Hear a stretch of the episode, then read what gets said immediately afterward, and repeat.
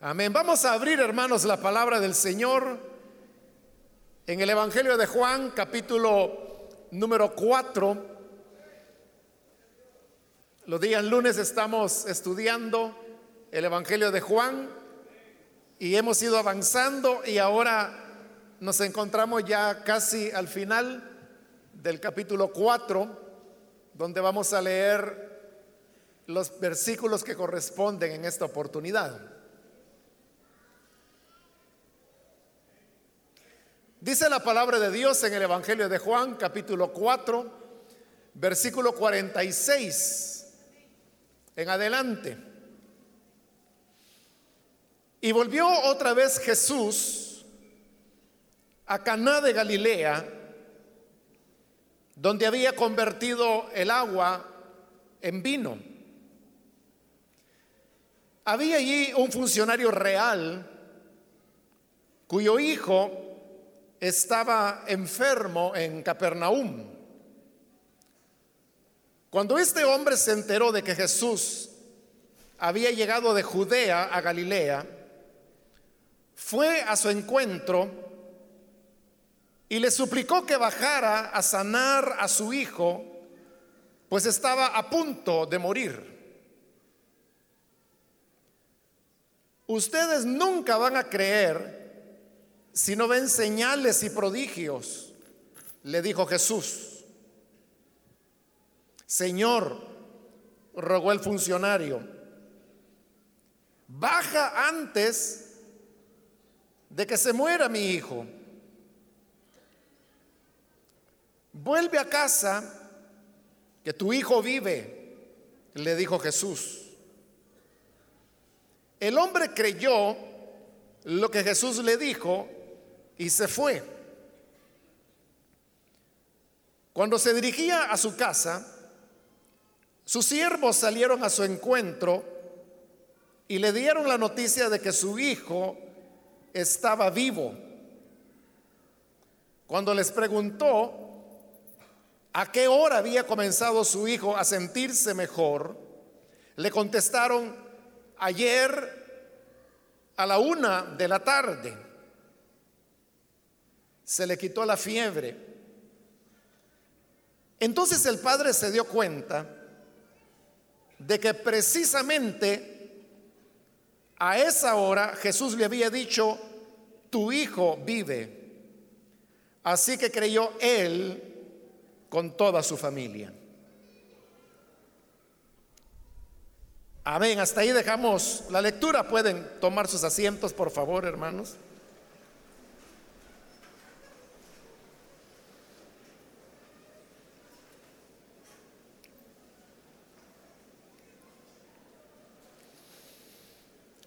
Hermanos, en la continuación de este capítulo 4, Llegamos ahora a este versículo 46, donde se nos relata cómo el Señor Jesús había vuelto a esta pequeña ciudad que se llamaba Caná, la cual quedaba en Galilea. Esta ciudad, hermanos, ya la habíamos encontrado en el capítulo número 2 cuando el Señor fue a esas bodas que precisamente nosotros las conocemos con el nombre de las bodas de Caná de Galilea.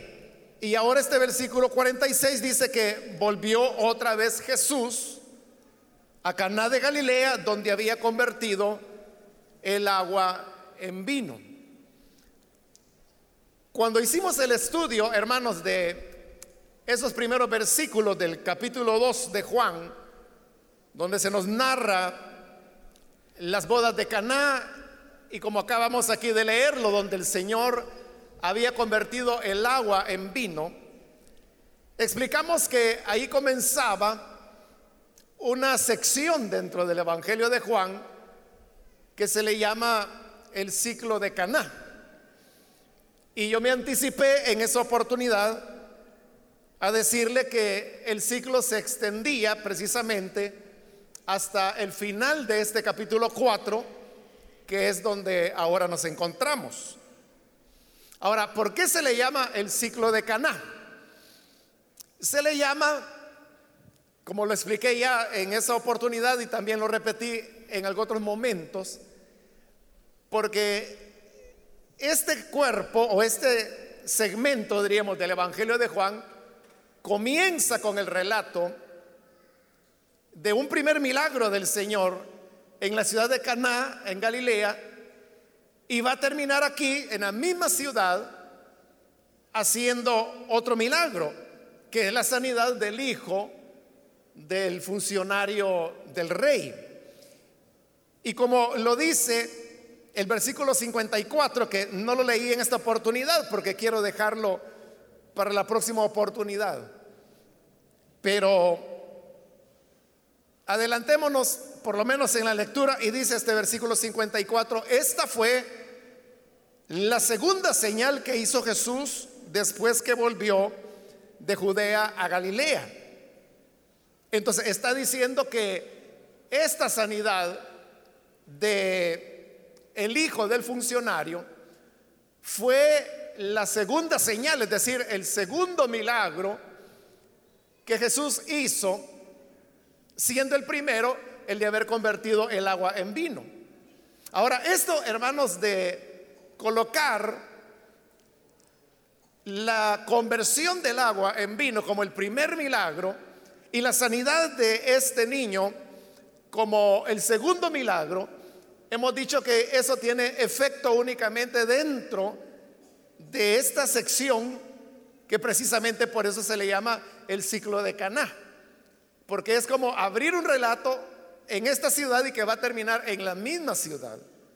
No obstante, debemos recordar que entre el capítulo 2 y este capítulo 4 que ya casi estamos finalizando, al menos en dos oportunidades, cuando el Señor estuvo en Jerusalén, se nos dice que Él hizo muchos milagros. Entonces, si entre las bodas de Caná y esta segunda visita a la misma ciudad de Caná ha habido una cantidad de milagros que él ha hecho en Jerusalén, ¿cómo es que ahora se nos dice acá de que este fue la segunda señal que el Señor hizo? Entonces, la respuesta a eso le acabo de mencionar hace un momento, y es que estas esta enumeración de los milagros debemos entenderla dentro de la lógica que tiene el ciclo, que tiene un propósito. Y de alguna manera, hermanos, ya comenzamos a hablar de ese propósito. Y es que en el ciclo de Caná hay elementos que se complementan los unos a los otros. Por ejemplo, ya vimos en la última oportunidad el relato de Nicodemo, que es un relato que de alguna manera podríamos llamar paralelo al de la mujer samaritana, porque vimos que hay muchos elementos que enlazan un relato con el otro. Entonces, por ejemplo, ahí usted tiene eh, dos elementos dentro del ciclo de Caná que están relacionando eventos diferentes con personas diferentes pero con una característica y es que siempre uno será hombre y el otro será mujer. Pero el ciclo de Canaán no solamente tiene la relación entre Nicodemo y la mujer samaritana, sino que en la próxima oportunidad, y por eso es que he dejado pendiente el versículo 54, porque ese versículo 54 es como el broche que cierra el ciclo de Caná. Entonces, cuando analicemos ese versículo 54, que es el último del capítulo, veremos que también existe otro paralelismo, que así como lo hubo entre Nicodemo y la mujer samaritana, también lo habrá entre María, la madre de Jesús, y este funcionario del rey cuyo nombre no sabemos, pero que tanto en el relato de las bodas de Caná como en el relato que ahora vamos a cubrir en esta oportunidad, vamos a descubrir una serie de paralelos, como los hay también entre Nicodemo y la mujer samaritana. Y así como en el caso de Nicodemo y la mujer samaritana se trata de un hombre y de una mujer, de igual manera en el caso de María y del, y del funcionario del rey, otra vez se trata de un hombre y de una mujer. Pero eso es el tema de la próxima oportunidad. Lo que estoy tratando de dejar claro en este momento es acerca del tema del el ciclo de Caná, que no solamente es por el hecho de que el relato comienza y termina en la misma ciudad y que comienza y termina con un milagro y que se dice que el de convertir el agua en vino es el primero y que este de sanar al hijo del funcionario es el segundo. O sea, no solamente son esas las relaciones, sino que toda la construcción que se ha hecho desde el capítulo 2 hasta el final del capítulo 4 es un todo coherente que es como tener elementos que se corresponden el uno a lo otro a lo largo de todo el ciclo. Pero repito, esto es solamente como para que nos ubiquemos en la comprensión de por qué se le llama el ciclo de Caná. Pero vamos a ver ahora, hermanos, qué es lo que ocurre en esta oportunidad cuando el Señor viene de Judea. Recordemos que él viene de Jerusalén, pasó por Samaria. En Samaria él se detuvo algunos días, pero luego continúa su camino hacia el norte y llega hasta Galilea y en Galilea llega específicamente a esta ciudad de Caná. Dice el versículo 46. Había allí un funcionario real cuyo hijo estaba enfermo en Capernaum. Es decir, Jesús llega a Caná. Pero este funcionario del rey no vivía en Caná sino que vivía en Capernaum, que estaba bastante distante de Caná. Y su hijo estaba enfermo. Obviamente, como el niño estaba enfermo, este niño había quedado en casa, es decir, en Capernaum. Y el padre ha salido en busca del Señor Jesús como una esperanza para que él pueda hacer algo a favor de su hijo, como se lo va a pedir más adelante. Lo interesante, hermanos, es que de alguna manera este funcionario sabía que podía encontrar a Jesús a Caná. Quizás no era tan difícil ubicar al Señor porque donde quiera que Jesús iba, todas las personas sabían que ahí estaba Jesús.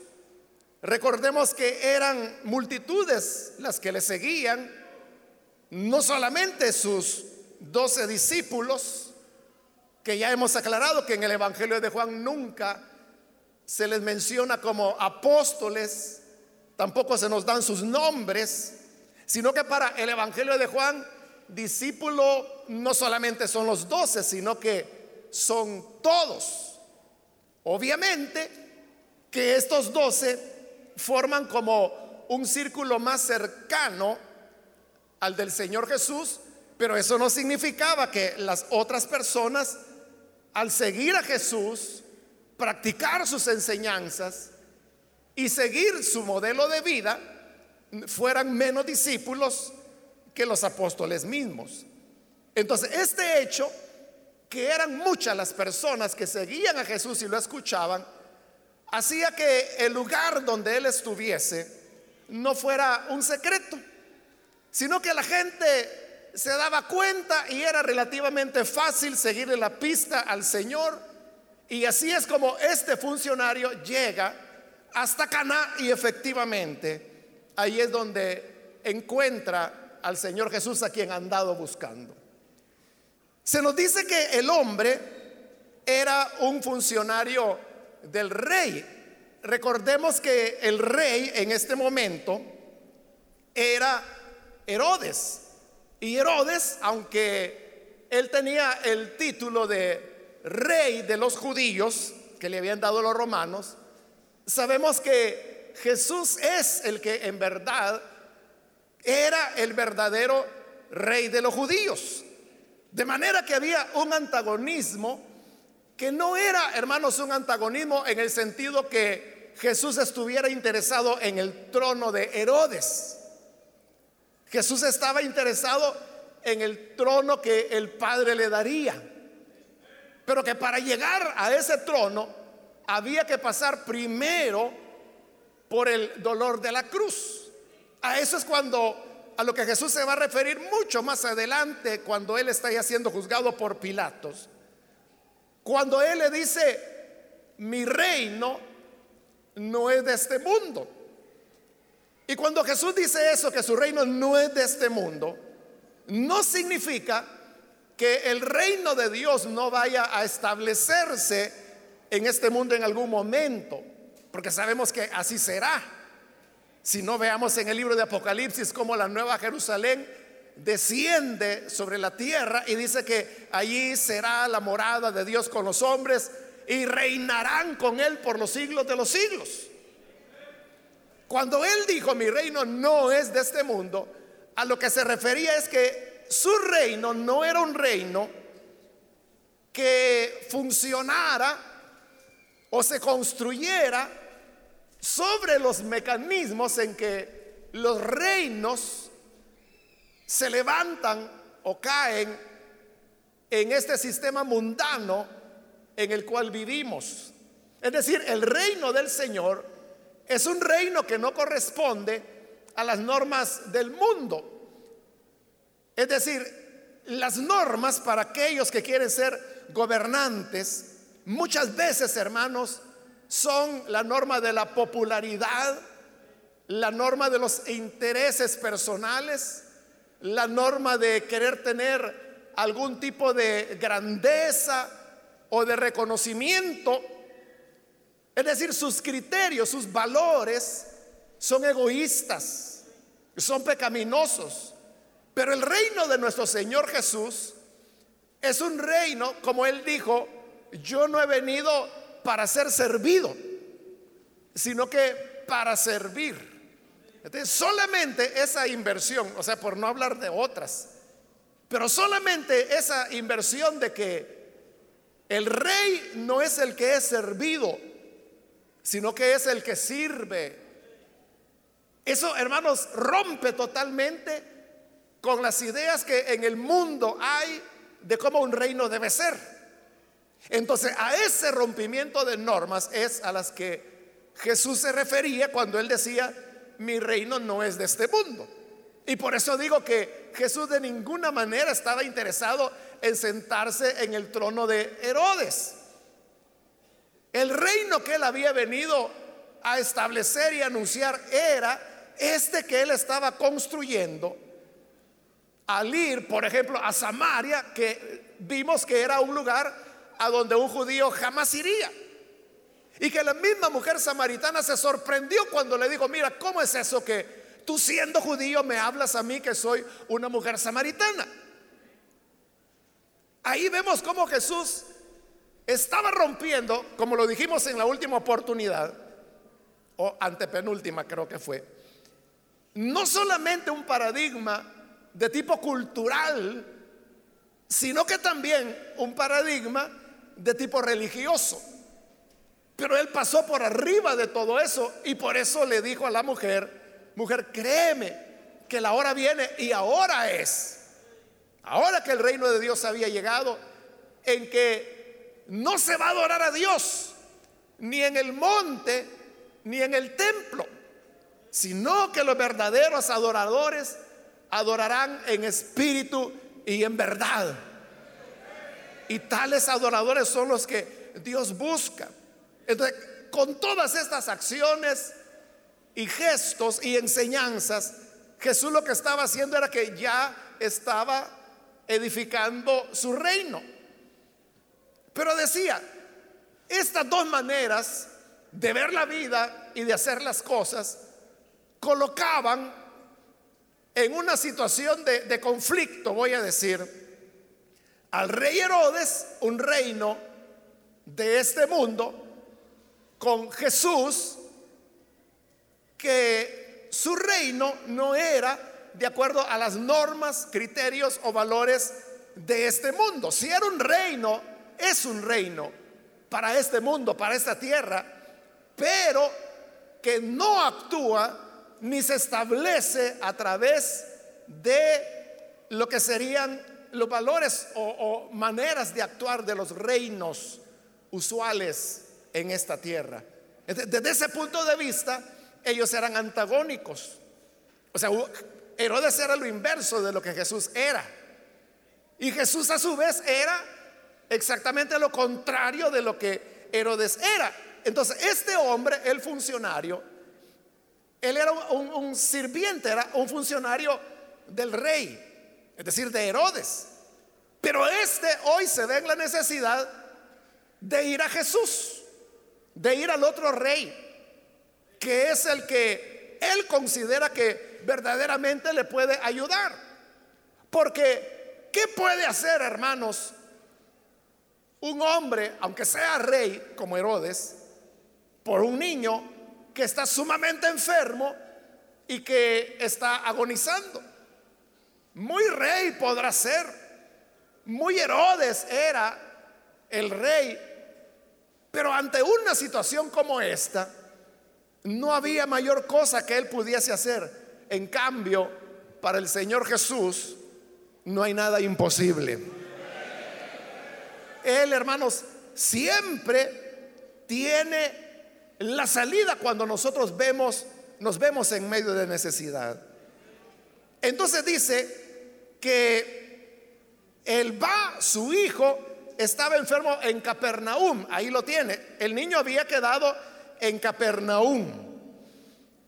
Este relato de la sanidad del hijo del funcionario aparece también en el Evangelio de Mateo y en el Evangelio de Lucas.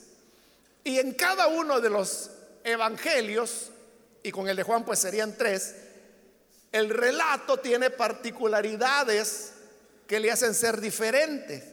Pero sumando las cosas podríamos decir que el problema que tenía el hijo del funcionario, que por cierto Juan es el único que menciona que era hijo del funcionario, Mateo y Lucas no lo presentan como hijo, sino que lo presentan como el criado que el funcionario tenía.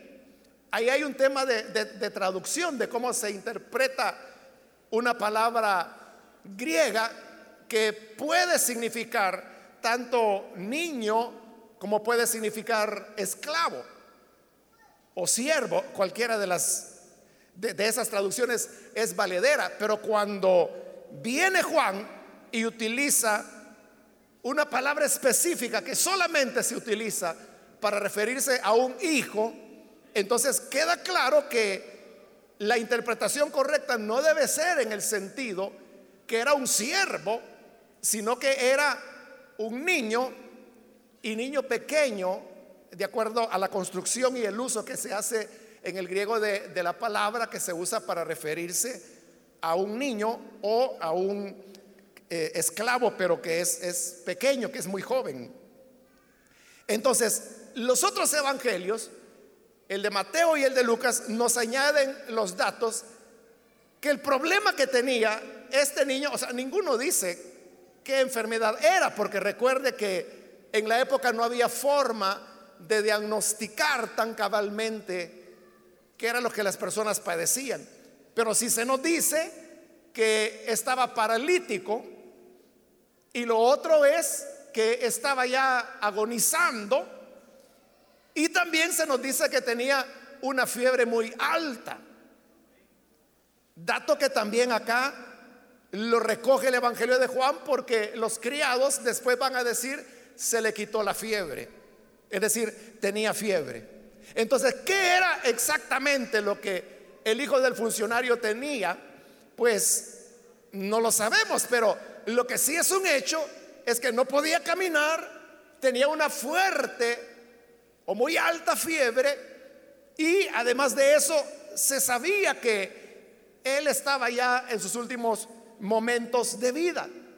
Yo creo, hermanos, que cuando un padre o una madre se enfrenta a una situación como esa de ver a un hijo o una hija en un estado delicado de salud, y ya no se diga si sabe que es cuestión de tiempo para que muera, muestra una gran aflicción, una gran preocupación. Y cuando eso ocurre, ¿qué alternativa le queda al ser humano? Bueno, hoy en día, hermano, nosotros contamos con la ciencia médica y uno diría, mire, llévelo al hospital, llévelo donde está el médico, ese es bueno. Y así tratamos pues de buscar algunas alternativas, pero aún hoy, cuando existen esas alternativas, hay ocasiones en las cuales los límites de la medicina se alcanzan y no aportan una solución al problema que se está viviendo. Entonces, ¿qué se hace entonces? Cuando ya no hay médico que pueda ayudar, cuando ya no hay hospital que pueda ofrecer alguna esperanza, o cuando los laboratorios dicen, mire, ya para este tipo de enfermedad no hay medicamento que se haya desarrollado. Entonces cuando se agotan las posibilidades humanas, tanto en el siglo primero como ocurrió acá, como hoy en el siglo XXI, no le queda al ser humano más que una sola alternativa, y es la de buscar a aquel que todo lo puede lo que hizo el funcionario. Él no se quedó esperando, sino que fue y buscó a Jesús. Se fue caminando hasta Caná. Y ese era un camino cuesta arriba. Y digo cuesta arriba porque geográficamente así era. Capernaum estaba a la altura del lago de Galilea y Caná se encontraba en las montañas de Galilea. Entonces había que subir. Y por eso es que cuando el hombre le dice a Jesús que vaya, le dice en el versículo 49, nótelo, Señor, rogó el funcionario, baja. Pero note lo que le dice, baja antes de que se muera mi hijo. Pero ¿por qué le dice baja? Por eso, porque Cana era en alto y Capernaum estaba abajo a la altura del mar de Galilea, entonces había que bajar, pero como él había hecho el camino a la inversa de Capernaum hacia Caná, por eso le digo que literalmente era un camino cuesta arriba.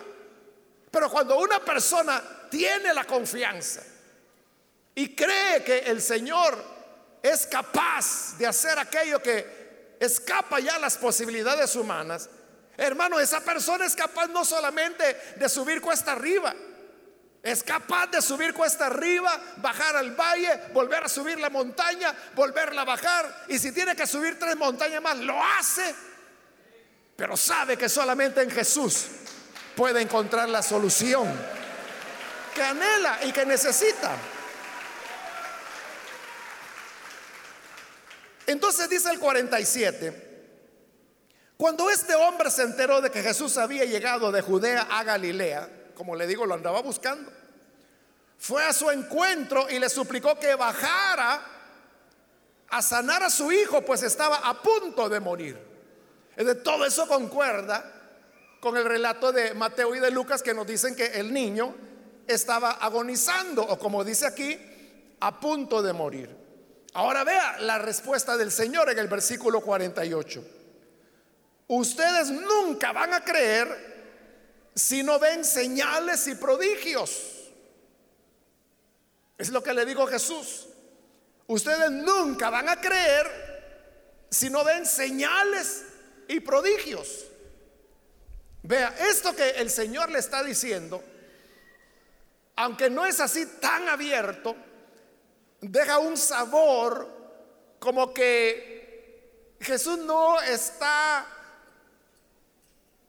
considerando, voy a decir, la angustia y la necesidad en la que este hombre se encuentra, sino que Jesús tiene otro tipo de preocupación. Y la preocupación es que las personas, no todas, no están demostrando una auténtica fe. Es que este, hermanos, es el tema del ciclo de Caná. Y lo que nos enseña es que los hombres y mujeres con quienes Jesús se ha encontrado pueden tener una fe, pero que no es exactamente la fe que Jesús quería que tuvieran en Él. Recuerde, eso lo vimos en el capítulo 3, cuando se nos dice que el Señor allá en Jerusalén hizo muchos milagros. Y dice que la gente creyó en Él. Note, la gente vio los milagros, las señales, creyeron en Él, pero inmediatamente el Evangelio de Juan dice, pero Jesús no se fiaba de ellos, no confiaba en ese creer, porque dice, Él sabía lo que había en el corazón del hombre y no tenía necesidad que nadie le dijera o le diera testimonio de qué hay en el corazón del hombre. Él lo sabe. Entonces, ¿qué es lo que pasaba, hermanos, con esta gente en Jerusalén? ¿Creían o no creían? Sí creían, pero el punto es en qué creían. Es que esa es una pregunta importante. Porque uno le puede decir a la gente, oiga, crea en Jesús. Y la gente decir, sí, yo, yo creo en Jesús. Pero ¿qué es lo que cree de Jesús? Entonces, si alguien dice, mire, yo creo que Él existió.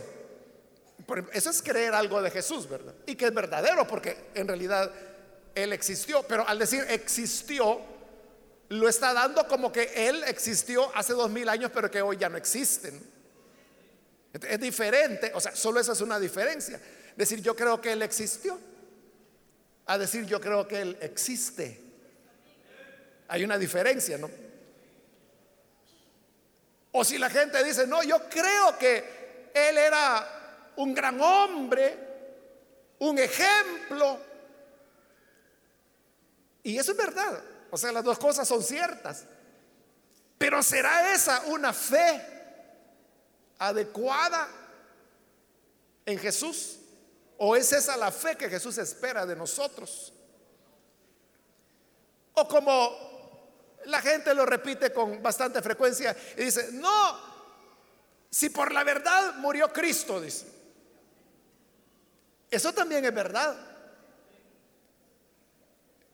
Pero no es toda la verdad de nuevo. Entonces, ¿por qué la gente creía en Jesús? Porque él hacía milagros. Pero entonces, ¿a qué nos conducen los milagros? ¿O cuál es el propósito de los milagros que el Señor hacía? Ya, hermanos, anteriormente habíamos hablado, al menos en una oportunidad, de esto. Y es de que a los milagros que Jesús hacía, el Evangelio de Juan les llama señales. Cuando él convirtió el agua en vino, dice esta primera señal. Y hoy que él va a sanar acá al hijo del funcionario, el versículo 54 dice, esta fue la segunda señal. Y nos preguntábamos en esa oportunidad, ¿y qué es una señal? Una señal, hermanos, es algo que nos indica una realidad. Si yo veo, por ejemplo, ese rótulo verde que está ahí colgando, que, hay varios ahí, dice ruta de evacuación, color verde, hay un hombre que va corriendo una puerta y una flecha. ¿Qué es eso? O sea, esa es una señal. ¿Usted sabe qué significa ese rótulo? No lo sabe. Si lo sabe. ¿Qué es lo que está indicando el rótulo? ¿O qué es lo que indica la flecha esa? Bueno, es importante que lo sepa porque en caso de necesidad, esa es la ruta de evacuación. Por eso ella dice ruta de evacuación y por eso tiene la fecha, le está indicando hacia dónde tiene que salir. Porque si no, todos vamos a querer salir por la misma puerta y nadie va a salir.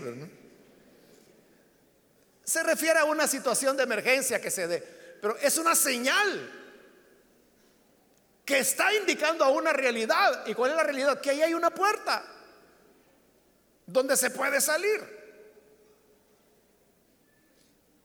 Entonces, una señal, por eso agarré el, tema del rótulo, porque son como las señales viales que nosotros encontramos en las calles, en las carreteras, en la ciudad. Ahí está el, e, ese cuadro, octágono creo que es, no, no, no las he contado, no sé si es pentágono o octágono, pero de color rojo y que dice alto. ¿Y qué significa esa señal? que hay que detenerse. O el semáforo. Usted sabe que tiene tres colores. El verde, el amarillo, el rojo. ¿Y qué indica el verde? Que se puede pasar, que se puede continuar. Por eso es que ese es color verde, porque le está diciendo que ahí se puede. Entonces, el color es una señal que le está indicando una realidad. Entonces, ¿qué eran los milagros del Señor? Eran señales. Pero señales de qué? Señales de que Él es el Salvador. Que Él era el enviado de Dios. Entonces, vea, el interés no era que la gente creyera que Jesús podía sanar. O sea, Él lo puede hacer. Pero ese no es el interés. Porque el sanar no es el fin. El sanar es una señal. ¿Señal de qué? Señal que demuestra que Él es el Salvador y que nuestra fe debe estar puesta en Él. Por eso se recordará cuando vimos la introducción al Evangelio de Juan, dijimos que Juan solamente relata siete señales que el Señor hizo. Esta es la segunda. Y luego al iniciar el capítulo 5 viene la tercera. Pero entonces, ¿por qué Juan solo relata siete? Cuando el Evangelio de Marcos solo lee el capítulo 1 de Marcos. Y solamente en el capítulo 1 usted encontrará varias veces que dice que el Señor sanaba a los enfermos y echaba fuera demonios de todos los que le traían a Él. Es decir, en ese solo capítulo hay ya una gran cantidad de milagros que hubieran podido relatarse y que Marco los resume de esa manera diciendo que todos los que venían a Él eran sanados. Y entonces Juan, ¿por qué solo relata siete milagros, como le llamamos nosotros? Señales le llama a él. ¿Por qué solo siete? Porque el interés de Juan no es que a Jesús se le vea como un milagrero, sino que el interés que a Jesús se le vea como el Salvador. La primera y la segunda señal, estamos en la segunda, solamente se relata. Pero ya a partir de la tercera, que es la que vamos a encontrar en el capítulo 5, ahí comienza, hermanos, que se relata la señal e inmediatamente después viene un sermón de Jesús que ilustra o más bien aclara el sentido de la señal que él ha hecho. Y así va a ser a lo largo de todo el Evangelio del Juan. Hace una señal y entonces viene una enseñanza que él da. Ahí está claro que la señal, el valor no es la señal en sí misma, sino que la señal es una manera de, enseñar, así como las parábolas es un recurso que Jesús utilizó para poder dar enseñanzas espirituales que de otra manera hubiera sido un poco más difícil entenderlas. Entonces, de igual manera, las señales eran un recurso para que la gente entendiera que Él es el pan que descendió del cielo, que Él es la luz del mundo, que Él es la resurrección y la vida. Y todo eso que estoy diciendo son las señales que se desprenden o las enseñanzas, las enseñanzas que se desprenden de los siete milagros que el Evangelio de Juan relatará. ¿De qué es de lo que Jesús está quejando acá? De eso, que la gente estaba creyendo porque veía las señales. Pero Jesús lo que quiere es una fe, pero una fe auténtica, porque creer que Jesús puede hacer un milagro, eso es fe. Pero no es la fe exacta que Jesús busca. Y por eso cuando el hombre viene y le dice, le suplica que baje a sanar a su hijo porque estaba a punto de morir. Porque el hombre había caminado y había llegado hasta ahí?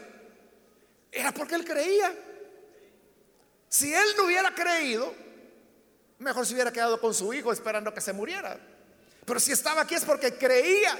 Pero no es la fe que Jesús buscaba. No quería que lo buscaran a él como el sanahijos, sino que quería que lo buscaran como el verbo que se había hecho carne, aquel que puede dar vida. Es que ese es el tema, que él había venido para dar vida y vida es lo que se enfatiza en el milagro. Como lo vamos a ver. Entonces viene el Señor y le dice, ustedes nunca van a creer si no ven señales y prodigios. Hermanos, si no existieran las señales ni los prodigios, ¿cuántos continuaríamos sirviendo a Jesús? O hagámonos esta pregunta. Si Jesús no hiciera ni señales ni prodigios, ¿usted habría creído en Él como Salvador? Bueno, hoy es creyente. Pero como creyente, si Jesús no hiciera ni señales ni prodigios, ¿usted seguiría amándole, sirviéndole?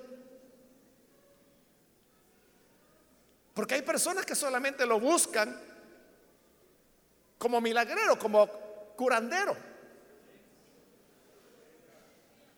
Y por eso es que yo he dicho otras veces que si el diablo también les ofreciera quitarles el dolor, la gente también se va con el diablo. Porque esa es la meta, eso es lo que andan buscando, que se les alivie el dolor.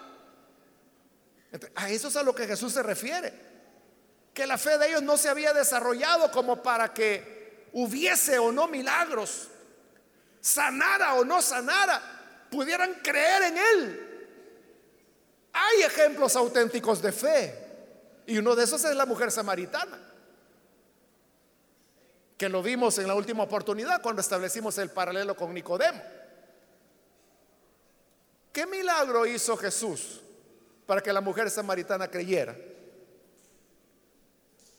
No ninguno. ¿Por qué la mujer creyó? De escucharlo. ¿Y por qué los samaritanos creyeron? ¿Qué le dijeron los samaritanos a la mujer? Le dijeron, creemos que este es el Salvador, que es una palabra muy avanzada, como lo explicamos en su momento. No solamente por lo que tú nos has dicho, sino que porque nosotros mismos le hemos oído. Entonces, ¿cómo era la fe de los samaritanos? Era una fe que no tenía nada que ver con milagros ni con señales, sino que era por creer, creer las enseñanzas. El que beba del agua que yo le daré, no volverá a tener sed jamás. Eso fue lo que les hizo creer. Esa auténtica fe es la que Jesús no encontró en Jerusalén. Y que no ha encontrado tampoco acá en Galilea, porque retrocedamos al versículo 45, que fue el que vimos en la última oportunidad. Dice, cuando llegó a, Galilea, fue bien recibido por los galileos. Pero oiga, pues estos habían visto personalmente todo lo que había hecho en Jerusalén durante la fiesta de la Pascua. Entonces, ¿por qué lo recibieron bien en Galilea? Porque sabía, ahí viene el el curandero. Ahí viene el que sana a los enfermos. ¿Y qué dijo Jesús frente a eso? Ningún profeta se le honra en su propia tierra, porque Galilea era su tierra. aunque él está siendo bien recibido, ¿por qué dice él? el profeta no se le honra en su tierra. Porque él sabía que ese gran recibimiento no es un recibimiento como el Hijo de Dios que él es, como el dador de la vida. No, es el mismo recibimiento que se le daría a cualquiera que pretendiera o dijera que sana a los enfermos. No era una fe acabada. Y por eso a esa fe llamémosle imperfecta, es la que Jesús le pone un reparo. lo detiene y le dice, nunca van a creer si no ven señales y prodigios. A eso, versículo 49, el funcionario le responde, Señor, baja antes de que muera mi hijo. Es decir, la necesidad del hombre era, era auténtica, era real. Y por eso e, es hasta como tipo reclamo, ¿verdad? Lo que le dice. Porque le dice, mira Señor, deja de estar hablando tanto y vámonos, apúrate. Vamos antes que mi hijo se muera. Entonces viene el Señor y dice el versículo 50, vuelve a casa que tu hijo vive. Y le dijo Jesús. ¿Qué era lo que el hombre quería? Lo que el hombre quería era que Jesús fuera a Capernaum. Capernaum estaba a 32 kilómetros de Caná.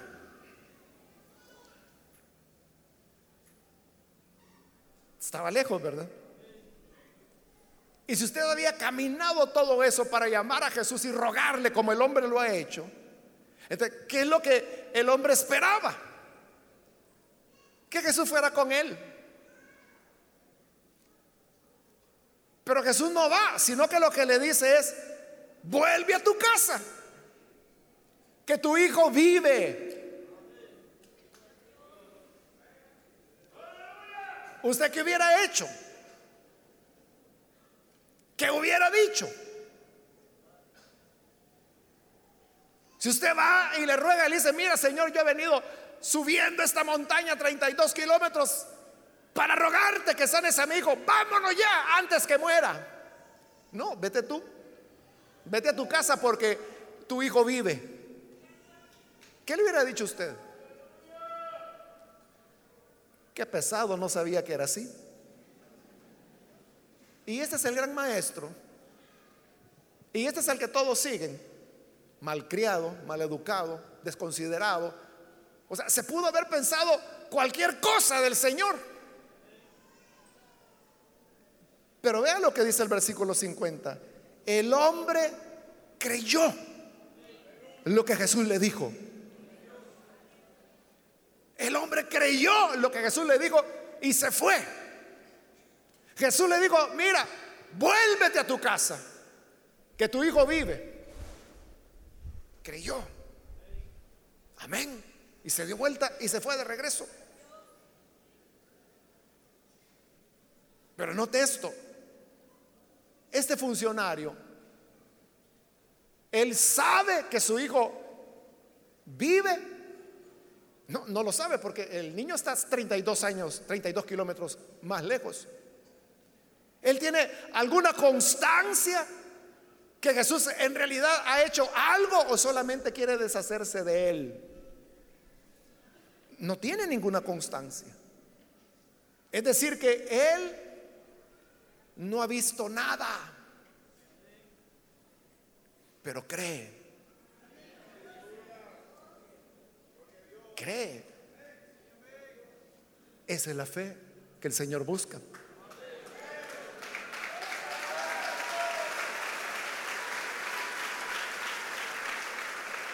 Porque él de lo que se queja es, ustedes solo van a creer si ven señales y prodigios. Que por cierto, esta es la única vez en el Evangelio de Juan que se usa la palabra prodigios. De lo que se queja Jesús es de aquellos que para creer tenían que ver. Pero este hombre hoy está creyendo sin ver nada.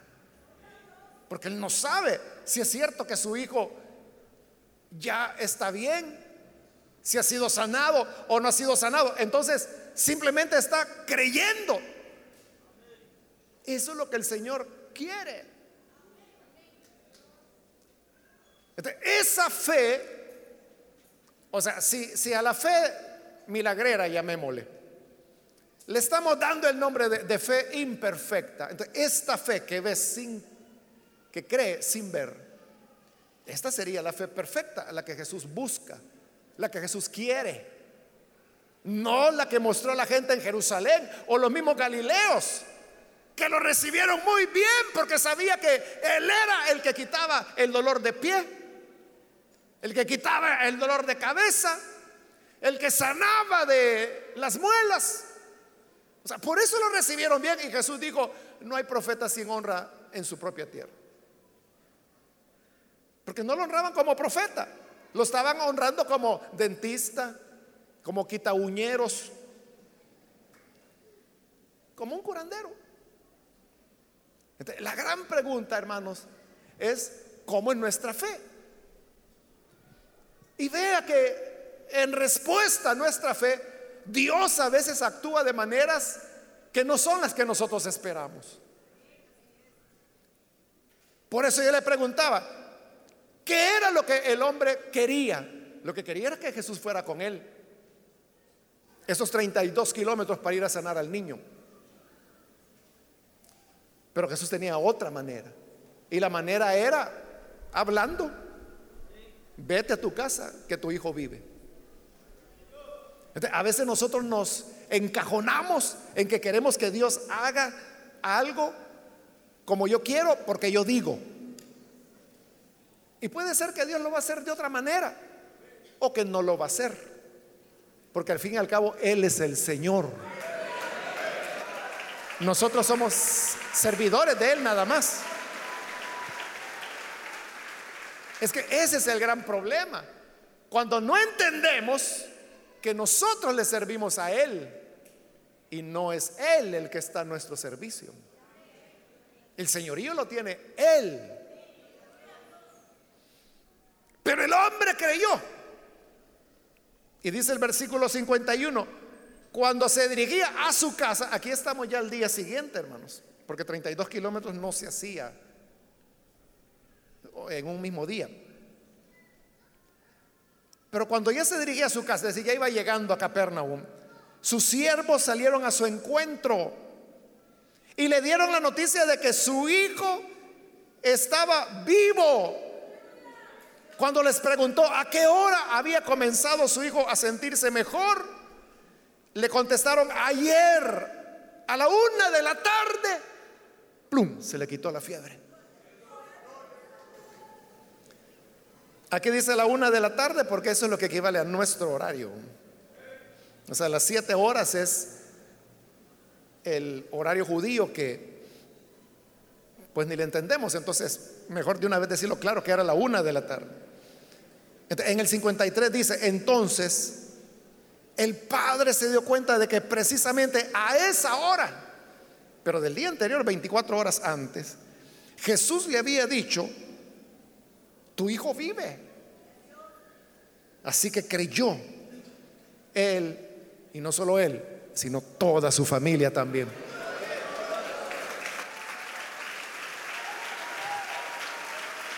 Porque coincidía la hora. O sea, en la hora que Jesús dijo, tu hijo vive, es la hora que los credos le están diciendo a esa hora. Bueno, ellos no sabían que a esa hora Jesús había hablado.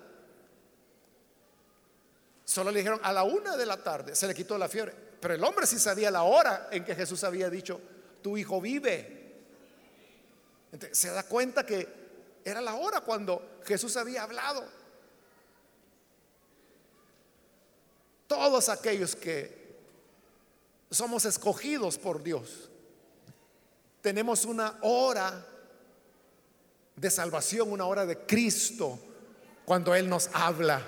Y es una hora que no debemos desaprovechar. ¿Y cómo hacemos para aprovechar la hora de salvación? Creyendo, pero creer significa obedecerle. Él le dijo, vete a tu casa, tu hijo vive. Y el hombre le creyó y se fue, le obedeció. ¿cómo debemos reaccionar ante la hora de Dios? La hora que quizás es esta hora, en este día cuando Jesús te habla y te llama, ¿cómo puedes aprovechar esta hora de salvación? Igual que lo hizo el hombre, creyendo. Tengo que terminar ya, hermanos, pero vea, el énfasis que el relato hace en el tema de la vida. En el versículo 50 Jesús le dijo, vuelve que tu hijo vive. Está hablando de vivir. Al final del versículo 51 le dice, su hijo estaba vivo. Y en el 53 dice que el padre entendió que esa era la hora cuando Jesús le había dicho, tu hijo vive. Entonces, tres veces el relato está hablando de vivir, de vivir, de vivir. Porque Jesús no vino para quitar dolores de cabeza. O sea, yo no digo que no lo haga. Lo que estoy diciendo es que esos solo son señales, pero no es la finalidad por la que Jesús vino. Él vino para que vivamos, para que tengamos vida. Este es un tema que se va a desarrollar a lo largo de todo el Evangelio de Juan. Ese es lo que Jesús verdaderamente quiere, que tengamos vida y vida eterna. Ahora, ¿cómo llegamos a tener esa vida eterna? Creyendo. Y creyendo en esa hora gloriosa, cuando Él nos habla, se acerca a nosotros, nos visita y nos dice, cree. Y cuando creemos que Él da vida, tenemos vida permanente en nosotros. Amén. Vamos a orar, hermanos, vamos a cerrar nuestros ojos. Señor, te damos las gracias por estas personas que están aquí al frente como también, Señor, por aquellos que a través de televisión, de radio o a través de internet se están uniendo en este momento de oración para creer en aquel que tú enviaste, en aquel que vino para que todo el que en él crea no se pierda, sino que tenga vida, vida eterna. Permítenos tener una fe auténtica, una fe que capte la plenitud de quién eres tú, de cómo nos redimes, nos salvas y nos das vida. Gracias Señor porque tú eres bueno. A ti damos toda alabanza por Jesús nuestro Señor. Amén.